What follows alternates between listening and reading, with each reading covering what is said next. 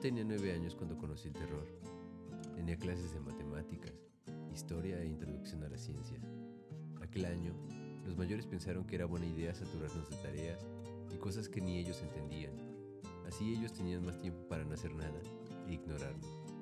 Las cosas eran difíciles. Si no cumplías recibías un castigo ejemplar.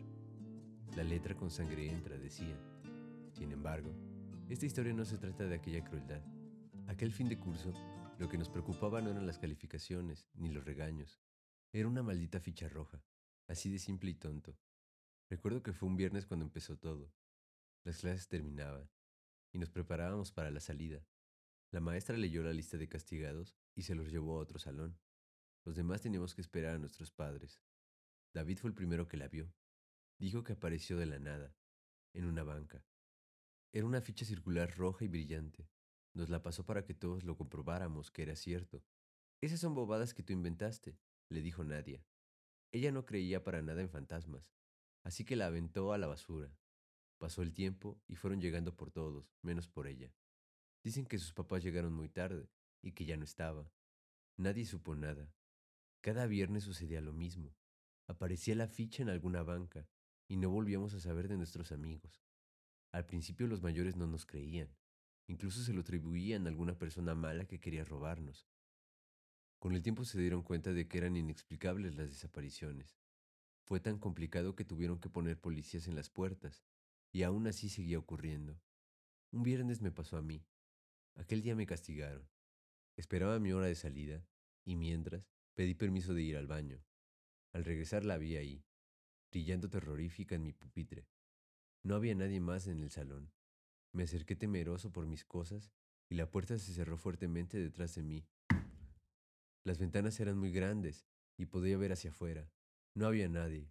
Luego volvieron a tocar más fuerte.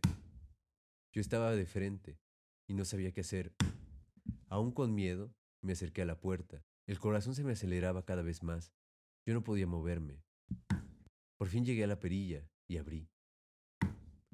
Nadie. Sin embargo, una voz escuchó detrás de mí, invitándome a pasar. Cuando miré hacia adentro, el salón se encontraba completamente lleno, por compañeros que no conocía, y un profesor extraño me indicó que regresara a mi lugar. Dijo que me haría tres preguntas, y que si respondía acertadamente, me podía marchar. Pero, que si no, tendría que acompañarlos eternamente.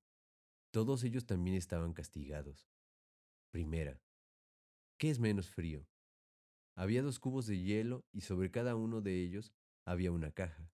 Uno era de oro y la otra de madera. Me pidieron que escogiera una. Así que imaginé que si dormía adentro, el oro no se sentiría tan calientito. Además que a esa hora no podría venderlo por una buena cama. Escogí la madera y acerté. Pregunta número 2. ¿Cuántos números hay entre el 1 y el 2? Me dieron una pista. No era uno. No sabía qué decir. Tenía mucho miedo. Además, ¿qué preguntas son esas? ¿Cómo que entre 1 y 2 no es 1 la respuesta? ¿No hay un número de diferencia? No entiendo. Pero de pronto vi que todos estábamos acomodados en filas y que cada uno traía un número. En la fila 1 estaba una niña con una etiqueta que decía 1.1 y detrás de ella un niño con la etiqueta 1.2 y así. De pronto el salón se fue haciendo enorme, como del tamaño de un estadio. Me di por vencido. Eran demasiados. No podía contarlos. Es infinito, dije. Y nuevamente acerté. Entonces las cosas se pusieron realmente feas. El maestro me hizo pasar al frente. Había varios escalones para llegar a su plataforma, los conté al subir. Cero, uno, dos, tres. Muy bien. Tu cerebro es bueno. Tu corazón es puro. Como prueba final, tienes que decirme la respuesta correcta, o te sacaremos el corazón. Por la puerta entró un señor con apariencia azteca, de los de antes. Traía un cuchillo de cristal negro. El Tlatoni subirá nueve escalones, y al noveno pegará con su cuchillo. Ponte atento. Si sabes en cuál, te salvarás. Fue subiendo lentamente, al tiempo que el profesor contaba en voz alta. El corazón me latía cada vez más fuerte y más rápido, y sentía cada vez más cerca el cuchillo clavándose. El maestro contó cada punta de escalón empezando desde el uno, dos, tres, cuatro. pero yo era más inteligente como los mexicas y contaba como ellos.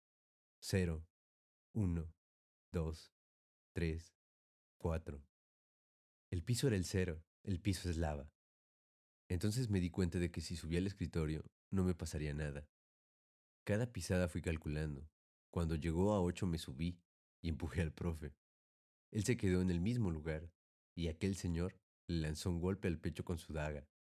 Pero segundos antes de que lo atravesara, se desvanecieron, al igual que todos mis compañeros.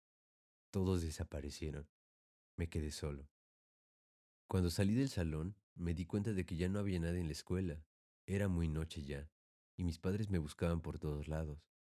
Algunos me creyeron, varios se juntaron para estudiar, muchos solo se rieron. Hace mucho que pasó, y casi nadie habla de ello, pero a veces dicen que, en alguna escuela como esta, de la nada aparece una ficha roja y recorre las bancas buscando al siguiente para hacerle más preguntas. Puede ser cualquiera de ustedes. ¿Están preparados para su turno?